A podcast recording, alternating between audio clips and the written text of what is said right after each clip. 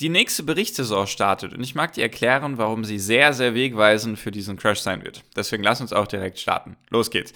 Hi und herzlich willkommen zum Finance Matrix Podcast. Wir sind heute bei Folge 424 und ich mag, wie gesagt, mit dir darüber reden. Erstens, jetzt die nächste Berichtssaison. Wo, was kann man erwarten? Also die Unternehmen berichten wieder, Quartalsergebnisse und so weiter. Und warum ist das nicht nur wichtig für die Unternehmen, sondern auch für die Indizes und somit auch für die Dauer dieses Crashs, in dem wir uns befinden? Also, fangen wir auch direkt an. Und zwar Jetzt diese Woche, wenn du jetzt den Podcast anhörst, wird es schon ein paar, wird es schon ein paar Unternehmen gegeben haben, die die ersten Quartalszahlen veröffentlichen für Q2. Meistens fangen die Banken damit an. Die hatten auch schon teilweise jetzt letzte Woche schon ihre Zahlen rausgebracht, JP Morgan und so weiter. Und diese Woche kommen dann sowas wie Tesla und noch ein paar andere größere Unternehmen. Ich glaube, Apple schließt sich diese Woche auch noch an und dann ab in den nächsten ein, zwei Wochen kommen die ganz großen. Also kommen sehr, sehr viele Zahlen auf einmal. Und das ist ja typisch. Also jetzt nichts, womit ich dich irgendwie überrasche, hier Quartalszahlen und so weiter. Klar, da werden jetzt die Erwartungen erstmal wichtig sein. Also was, worum geht es jetzt genau? Natürlich geht es jetzt erstmal darum zu schauen, okay, was wurden jetzt für Umsätze und Gewinne erwirtschaftet? Sind die Umsätze so hoch, wie die Erwartungen sind? Sind die Gewinne so hoch, wie die Erwartungen sind? Gibt es vielleicht negative oder vielleicht sogar positive Überraschungen? Da kann man jetzt ganz gut schauen, welche Unternehmen jetzt vielleicht wenig von der Inflation betroffen sind, also die eine sehr, sehr starke Nachfrage von ihren Kunden haben. Das erkennt man dann ganz gut an den Umsätzen und an den Gewinnen. Jedoch muss man jetzt, worauf es sehr, sehr ankommen wird, ist einfach die Prognose für die Zukunft. Klar kann man jetzt sagen, okay, Q2 ging jetzt von April bis Juni, dann gab es natürlich auch schon Inflation und so weiter und so fort. Nur viel, viel wichtiger auch für die Börsen, sage ich auch immer, die nehmen gerne Sachen vorweg. Die wollen wissen, wie ist die Zukunft. Die interessiert die Vergangenheit und die Gegenwart eher weniger, sondern die wollen immer wissen, was denkt das Management über die nächsten paar Monate in diesem Jahr und die nächsten zwölf Monate, was können die da für Entwicklungen abschätzen. Und worauf es sehr, sehr stark ankommen wird, ist die ganzen Prognosen, also die ganzen Schätzungen für dieses Jahr und eben für die nächsten Quartale. Wenn da irgendwelche negativen Nachrichten drin vorkommen sollten, zum Beispiel wir sehen, also stell dir jetzt vor, Quartalszahlen und das Management bringt die jetzt vor. Dann sagen sie auf einmal, ja, die Zukunft sieht schlecht aus, wir müssen Leute entlassen, die Prognosen für dieses Jahr müssen wir zurücknehmen, weil meistens machen Unternehmen das so, wenn sie es irgendwie prognostizieren können, dass sie am Anfang des Jahres sagen, so, wir geben eine Prognose ab, bis zum Ende des Jahres erwarten wir diese Umsätze, diese Gewinne und so weiter und so fort. Und wenn Sie auf einmal sagen, wir müssen unsere Prognosen neu adjustieren, wir müssen die runternehmen, wir müssen, wir werden weniger Umsätze erwirtschaften, weniger Gewinne erwirtschaften und so weiter, dann könnte das sehr, sehr volatil werden für die ganzen Aktien. Weil danach bemessen sich ja die Kurserwartungen bzw. auch die Kurse. Wir reden gleich noch über das KGV, warum das eben wichtig ist für die Indizes. Nur da, danach bemessen sich ja die Kurse. Also wenn auf einmal das Unternehmen gesagt hatte, wir erwarten 2 Milliarden Umsatz zum Beispiel, dann machen sie nur die Hälfte, dann kann es auch gut sein, dass die Aktie halt einfach um 50% abschmiert. Oder ja, genau, also kannst du ja selber ausrechnen.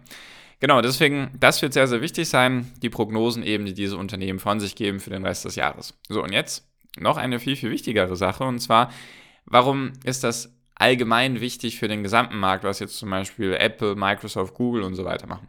Weil, ich habe ja schon öfters mal erzählt, dass das KGV relativ interessant ist und wichtig für viele Investoren. Viele Investoren richten sich eben demnach. KGV ist ja einfach Kurs-Gewinn-Verhältnis. Das heißt, wie viel ist das Unternehmen wert? Also K, dann G ist der Gewinn und dann dieses Verhältnis zueinander. Kennt man, denke ich, ganz gut, wenn man jetzt schon ein paar Mal meinen Podcast angehört hat.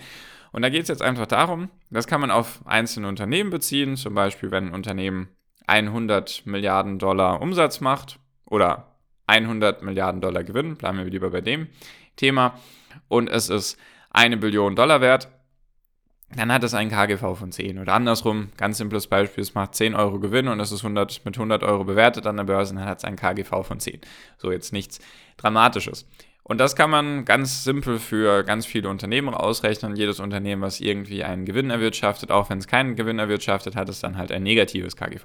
So, und warum ist das jetzt alles wichtig? Und zwar geht es nämlich darum, die Indizes, für die kann man auch ein KGV ausrechnen. Jetzt fragst du dich erstmal vielleicht, wie soll das funktionieren? Weil zum Beispiel jetzt beim S&P 500, unser Lieblingsindex, wie du festgestellt hast, sicherlich, sicherlich bis hierhin. Und zwar sind da ja 500 Unternehmen drin. So. Und die machen ja Gewinne. Und je nachdem, wie sie geordnet sind, von der Größe her in dem, in dem Index, machen sie halt gewisse Anteile vom gesamten Gewinn von diesem Index. Das heißt also, wenn zum Beispiel die Top 10 Unternehmen, die alle 10% im Index ausmachen, wenn die alle eine Milliarde Dollar Gewinn machen, sozusagen, dann machen die zusammen 10 Milliarden Dollar Gewinn und wenn der SP 500 insgesamt so und so viel wert ist, dann wird einfach geschaut, wie viel ist der SP 500 insgesamt wert und wie viel machen alle Unternehmen, die in dem SP 500 drin sind, an Gewinn. Und dann wird das eben ins Verhältnis gesetzt. Ich hoffe, das war jetzt ein bisschen klar, was ich damit meine.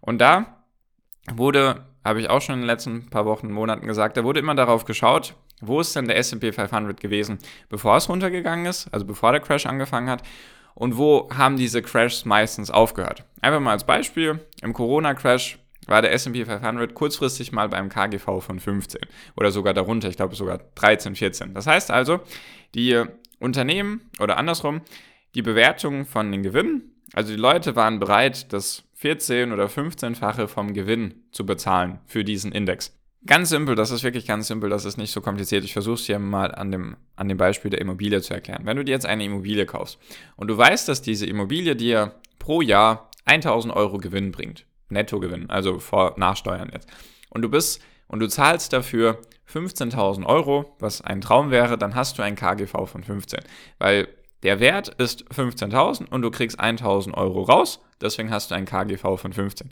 Bei Immobilien ist das KGV, wenn man so irgendwie rechnen möchte, viel, viel höher. Da geht es eher um Jahrzehnte. Bei den Aktien ist halt das KGV, zum Beispiel jetzt in den Crash-Phasen, in dem Tiefpunkt oder bei den Tiefpunkten, war es dann so bei 13, 14, 15, auch in der Finanzkrise und auch davor. So, das heißt also, die Leute waren bereit, das 15-fache vom Gewinn zu bezahlen. Heißt einfach, wenn sie jetzt alle Unternehmen kaufen könnten, dann müssten sie ja das ganze Geld aufwenden, was das Unternehmen wert ist.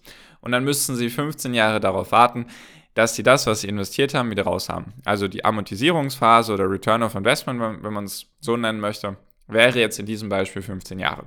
So, und jetzt ist es so, dass der SP 500 wieder ein bisschen gestiegen ist die letzten Wochen, was überraschend ist für mich. Jedoch hatte ich das ja auch schon in den letzten paar Wochen öfters mal in den Podcast-Folgen gesagt, wenn die ganzen negativen Nachrichten keinen Einfluss mehr haben auf die Kurse, dann sind wir dem Boden wahrscheinlich sehr nah. Und deswegen ist der SP 500 jetzt wieder so bei einem KGV von 17 oder 18. So, und das ist jetzt sehr wichtig, weil die, diese Berichtssaison wird jetzt eben entscheiden, wie das jetzt weitergeht. Weil jetzt kommen wir nämlich zu dem ganzen Thema Erwartungen und was wird letztendlich bei rumkommen. Weil jetzt ist es ja so, die Leute sind sozusagen bereit, das 17- bis 18-fache vom Gewinn zu bezahlen. Also sie, sie, sie investieren sozusagen und gehen davon aus, dass die Unternehmen Gewinne erwirtschaften und sie dann in 17, 18 Jahren wieder ihren Einsatz raus haben. Das ist so simpel gedacht, das Ganze. Und jetzt ist es so, Jedoch haben wir jetzt die Marktkapitalisierung, also das K in dem KGV, das ist ja jetzt runtergegangen, weil die Unternehmen weniger wert geworden sind, weil die Aktien runtergegangen sind. Was jedoch jetzt noch nicht so stark runtergegangen ist oder worum es jetzt eben geht, ist das G in dem KGV, also der Gewinn. Und zwar ist es ja jetzt so, die Gewinne sind ja noch Schätzungen und Erwartungen, die die Marktteilnehmer seit ein paar Monaten oder vielleicht seit ein paar Wochen haben. Oder vielleicht vom Anfang des Jahres noch. Das heißt also, wenn sie jetzt zum Beispiel gedacht haben, Apple, machen wir mal als Beispiel, Apple macht, ich weiß es nicht, Apple macht 100 Milliarden Dollar Gewinn. Ich glaube, das ist ein bisschen zu hoch. Ich glaube, Apple müsste irgendwo ein bisschen niedriger liegen. Aber einfach mal als Beispiel. Apple macht 100 Milliarden Dollar Gewinn. Und Apple liegt wahrscheinlich gerade irgendwo bei 2,2, 2,3 Billionen. Das heißt also, wir machen die 2,3 Billionen, teilen die durch die 100 Milliarden, haben wir einen KGV von 23. Das heißt also, die Marktteilnehmer sind bereit, das 23-fache vom Gewinn für Apple zu bezahlen, weil sie sich wahrscheinlich irgendwelche Sachen denken wie vielleicht Monopolstellung oder tolle Produkte, Marken, Wert und so weiter. Kann alles Mögliche sein. Also die Leute sind bereit, so viel für Apple zu, Apple zu bezahlen. Jedoch kommen wir jetzt eben dazu, wenn Apple merken sollte, wegen der Inflation, wegen gestiegenen Rohkosten, Rohst Rohkosten, Rohstoffkosten natürlich, Rohkosten, kann man natürlich auch nennen, aber Rohstoffkosten meine ich natürlich. Die Leute können sich vielleicht weniger leisten, wollen sich vielleicht nicht ein iPhone für 1500 Dollar leisten, sondern machen das, was sie jetzt schon haben, das iPhone, benutzen sie noch länger bis vielleicht die Preise wieder runterkommen und so weiter. Apple muss vielleicht den Mitarbeitern, die sie haben, mehr Geld bezahlen, damit die Inflation ausgeglichen wird und so weiter und so fort. Kann ja alles Mögliche sein. So ein Unternehmen ist auf jeden Fall komplex. Und jetzt kann es sein, dass Apple nicht 100 Milliarden Dollar Gewinn macht, sondern vielleicht nur 90 Milliarden Dollar. Das heißt also, wenn man das jetzt rechnet, sind das auf einmal nicht mehr 2,3 Billionen Wert und 100 Milliarden Dollar Gewinn, sondern 2,3 Milliarden Dollar Wert und 90 Milliarden Dollar Gewinn. Also müssten die Marktteilnehmer länger darauf warten, sozusagen, dass sie ihr, ihr eingesetztes Kapital wieder rausbekommen. Also durch Dividenden zum Beispiel. Das heißt also, die Bewertung wäre dann nicht mehr ein KGV von 23, sondern sie wäre um 10% höher. Sie wäre also bei 25,3. Die Leute wären dann für diesen kurzfristigen Moment, wären sie sozusagen bereit, 25,3, also Faktor 25,3 von dem Gewinn zu bezahlen. Jetzt ist die Frage, ist das, wird das dann bleiben? Oder sind dann die Leute so, dass sie denken, nee, das ist mir jetzt zu teuer, das ist mir jetzt zu risikoreich, ich verkaufe jetzt Apple-Aktien und vielleicht stürzt die Apple-Aktie dann um 10% runter. So, und das ist jetzt das Beispiel mit Apple. Und jetzt ist das natürlich allgemein für die einzelnen Unternehmen sehr, sehr relevant, was die jetzt an Gewinnen erwirtschaften werden oder auch an Umsätzen. Es gibt auch noch das KUV, da wird der Umsatz dann ins Verhältnis gesetzt vom, zu der Marktkapitalisierung. Falls du das alles lernen willst und bisher nur Bahnhof, Bahnhof verstehst, sehr gerne den ersten Link in der Beschreibung anklicken. Da kannst du Kontakt zu mir aufnehmen, falls du das lernen willst. Das kann ich dir gerne beibringen. Einfach bei mir melden, den ersten Link anklicken. Jedoch um jetzt kurz noch das Beispiel zu Ende zu bringen. Also, es geht natürlich um die einzelnen Unternehmen. Es könnte also gut sein, wenn die Quartalszahlen rauskommen, dass die Aktien 10, 20 Prozent nach unten abstürzen oder 10, 20 Prozent nach oben gehen, wenn sie halt besser als die Erwartungen sind, wenn sie vielleicht sogar die Prognosen, die sie für dieses Jahr haben, sogar erhöht haben und so weiter und so fort. Das ist wichtig und für Indizes ist es auch wichtig, weil wie ich gesagt habe, S&P 500 wahrscheinlich gerade ein KGV von 17, 18, sowas um den Dreh rum, meiner Schätzung nach. Und wenn es jetzt so ist, dass viele Unternehmen, besonders die großen, also Apple, Microsoft, Amazon, Google, Tesla, Nvidia und wie sie alle heißen, Facebook, wenn die auf einmal viel weniger Gewinne erwirtschaften oder die Prognosen gekappt werden, dann muss ja das KGV, dann verändert sich sozusagen diese Zahl. Dann war vielleicht der S&P 500 bei 17, also das 17-fache vom Gewinn wurde erwartet. Jetzt ist der Gewinn jedoch 10 bis 20 Prozent niedriger ausgefallen als gedacht. Deswegen steigt das KGV zu dem Zeitpunkt um 10, 20 Prozent. Das heißt also, es könnte jetzt sein, dass das KGV dann einfach bei 18, 19, 20 ist, wenn die Leute sich denken, okay, das ist jetzt Risiko-Rendite-Verhältnis ist für mich okay, ich bin bereit, das zu bezahlen. Oder weil die Zinsen steigen, die Anleihen interessanter werden und so weiter, könnte es eben gut sein, dass die Leute dann nochmal die Aktien verkaufen, weil sie sich denken, nee, ich möchte nur zum Beispiel das 17-fache vom Gewinn bezahlen, nicht das 20 oder 22-fache. Deswegen verkaufe ich jetzt so lange, bis die Aktien wieder bei dem Wert sind. Also das heißt, wenn, das, wenn der Gewinn zum Beispiel um 10, 20 Prozent niedriger ausfällt, könnte es gut sein, dass der ganze Index oder die einzelnen Unternehmen um 10, 20 Prozent verlieren. Das ist eben diese Reaktion, die man meistens nach den Quartalszahlen sieht.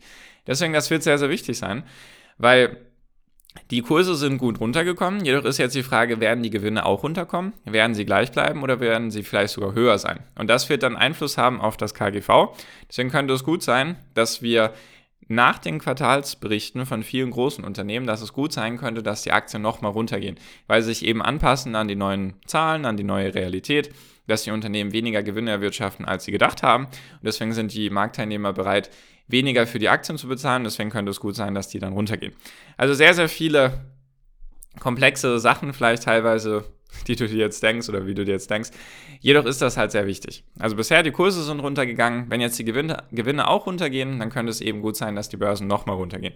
Wenn sie sich relativ stabilisieren, also die Gewinne nicht runtergehen, sondern eher da bleiben, wo sie sind, dann könnte es gut sein, dass das vielleicht sogar positiv gewertet wird von den Marktteilnehmern. Also, wie gesagt, eine sehr, sehr spannende Phase jetzt, die eben sehr wichtig sein wird, einfach für die, für die aktuelle Markt- ja, fürs aktuelle Marktverhalten, sage ich mal, weil viele Unternehmen jetzt schon angefangen haben, so eine Basis zu bilden, also wieder vielleicht den Weg nach oben einschlagen. Und wenn da jetzt auf einmal negative Zahlen bei rumkommen, was durchaus passieren wird und kann, dann könnte es gut sein, dass das einfach wieder zunichte gemacht wird und die Aktien erstmal wieder runtergehen. Deswegen sehr, sehr genau beobachten, was in den nächsten Wochen passiert. Falls du da Fragen an mich hast, wie ich das mache, welche Unternehmen für mich sehr lukrativ aussehen und auch bei denen ich erwarte, dass die Gewinne und Umsätze nicht einbrechen, weißt du ja, dass du dich gerne über den ersten Link bei mir melden kannst in der Podcast-Beschreibung und dann helfe ich dir gerne oder sag dir Bescheid, was ich so mache. Und natürlich auch sehr gerne kostenlos meinen Podcast abonnieren, dann verpasst du sowas in Zukunft nicht, weil ich möchte dann schon noch ein paar Folgen darüber machen, wie dann eben die Quartalszahlen waren und was dann KGV-technisch passiert, ob der Index dann runtergegangen ist oder hochgegangen ist und so weiter und so fort. Deswegen Einfach sehr gerne abonnieren und meiner WhatsApp-Gruppe kostenlos beitreten. Und dann bin ich jetzt auch schon fertig für diese Folge. Ich hoffe, es war gut erklärt und du konntest mir bei allen Punkten folgen. Falls du, wie gesagt, Fragen hast, sehr gerne bei mir melden. Und damit bin ich jetzt auch schon fertig für diese Folge. Ich bedanke mich ganz herzlich für deine Aufmerksamkeit bis hierhin und wünsche jetzt wie immer noch am Ende einen wunderschönen Tag, eine wunderschöne Restwoche. Genieß dein Leben und mach dein Ding. Bleib gesund und pass auf dich auf und viel finanziellen Erfolg dir. Dein Marco. Ciao, mach's gut.